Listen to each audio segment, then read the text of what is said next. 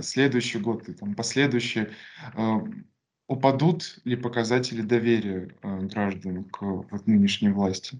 Как что вообще можно ожидать к этому 2024 году? Или сложно такие прогнозы пока делать? Я думаю, можно прочертить. Опять же, часто говорят э, эксперты, которые не хотят голословно давать какие-то оценки, они говорят, при сохранении существующих тенденций. Вот при сохранении существующих тенденций во внутренней политике, когда у нас нет ни стратегии, там каждый тянет одеяло на себя, э, там одна башня в одну сторону смотрит, другая в другую, левая рука не знает, что делает правая и так далее. Полный такой э, разбаланс внутри страны. Э, пропасть между гражданами и властью будет расти, безусловно. Более того, ну, мне кажется, надо быть, опять же, мое личное мнение, надо быть либо не в себе, либо в доле, чтобы поддерживать внутренний курс в стране, эту социально-экономическую политику. А, то же самое, наверное, э, если вы читаете каких-нибудь странных блогеров типа Варламова, ну, условного Варламова, да, которые не понимают, а что с НАТО не то. Ну, было бы НАТО, ну, и было бы там у нас Э, в Москве, в Питере и Свердловске, как говорила Нуланд недавно в э, Конгрессе. Ну, было бы НАТО, и что? И что бы изменилось, никто бы ничего не заметил. То есть это, это такая же степень непонимания ситуации, потому что, ну, извините, то, что вот у нас идет сейчас вот этот процесс э, переговорный с Западом, это критически важно для обеспечения безопасности Э, вдоль наших границ на годы, может быть, десятилетия вперед. Это важнейший процесс, и нельзя здесь э, недооценивать э, то, как все-таки тот, тот же МИД этот вопрос продвигает. Достаточно последовательно, решительно, наверное, впервые за многие годы, может быть, в Сирии это как-то немножко проявилось, но вот, вот по таким чувствительным вопросам, мне кажется, это впервые за 30 лет,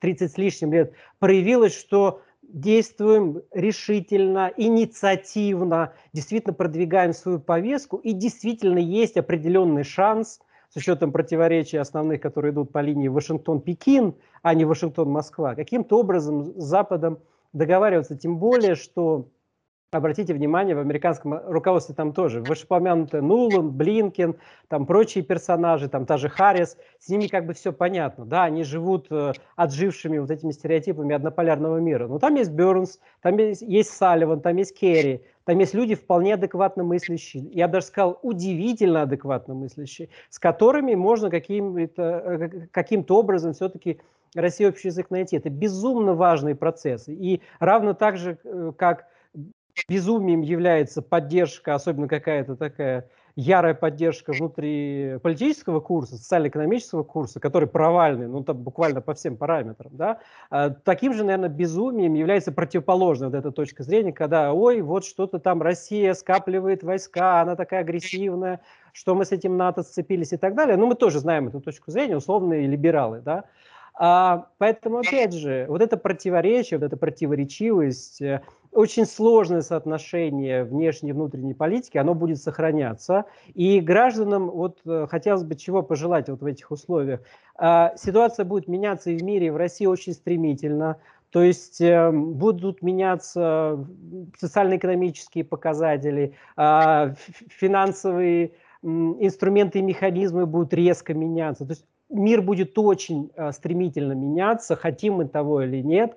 Э, неважно, опять же, здесь не, вопрос, поддерживаем или мы не поддерживаем власть, хотим мы того или не хотим, эти изменения будут проходить. И очень важно э, в рамках этих изменений э, искать свое место, потому что, э, ну, давайте объективно, целые профессии будут отпадать, да, вот на какой-то ближайшей перспективе, эм, целые, может быть, э, регионы там или какие-то вот эм, значительные части страны будут выпадать из э, вот этого вот процесса, к сожалению. Вот такая фрагментация, она будет нарастать. И поэтому очень важно, во-первых, эм, продумывать стратегически Эм, свое место вот в этом изменяющемся мире, это очень сложно, но об этом надо постоянно думать, никуда от этого не деться, и э, стараться в рамках своего окружения, ближайшего окружения, своя семья, свои соседи, может быть, может быть какой-то круг друзей, хотя бы такие вот минимально э, сплоченные сообщества, очень, очень ценить эти отношения,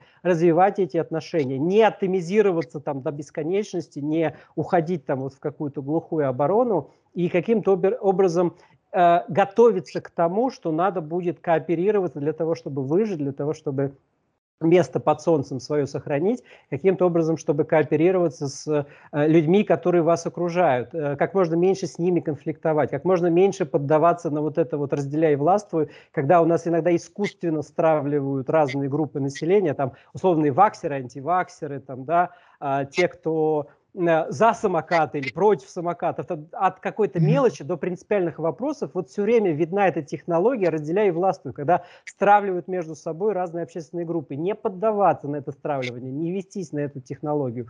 Власть сама по себе будет, она там мутит свои дела, в чем-то хорошо, в чем-то плохо, в чем-то ужасно, да, очень по-разному, очень неравномерно. У нас своя задача, у нас задача не поддаваться на провокации, между собой не перегрызться – и вот хотя бы вот в своем небольшом кругу ближайшие ваши люди, семья, друзья, коллеги, единомышленники, вот сохранять, э, сохранять и оценить очень отношения, которые э, складываются вместе, э, думать о том, как э, совместно выживать вот в этом новом изменяющемся мире. Безумно важно, может быть, это какая-то общая формулировка, которая покажется кому-то такой, ну, достаточно дежурный. На самом деле это безумно важно, и власть может быть сколько угодно плохой, но мы сами, а, если подыгрываем вот этим вот деструктивным технологиям, если между собой мы постоянно устраиваем вот эти вот разборки, вместо того, чтобы сплотиться на основе базовых общих интересов. Ну, наверное, мы сами немножко виноваты, а может быть даже и не,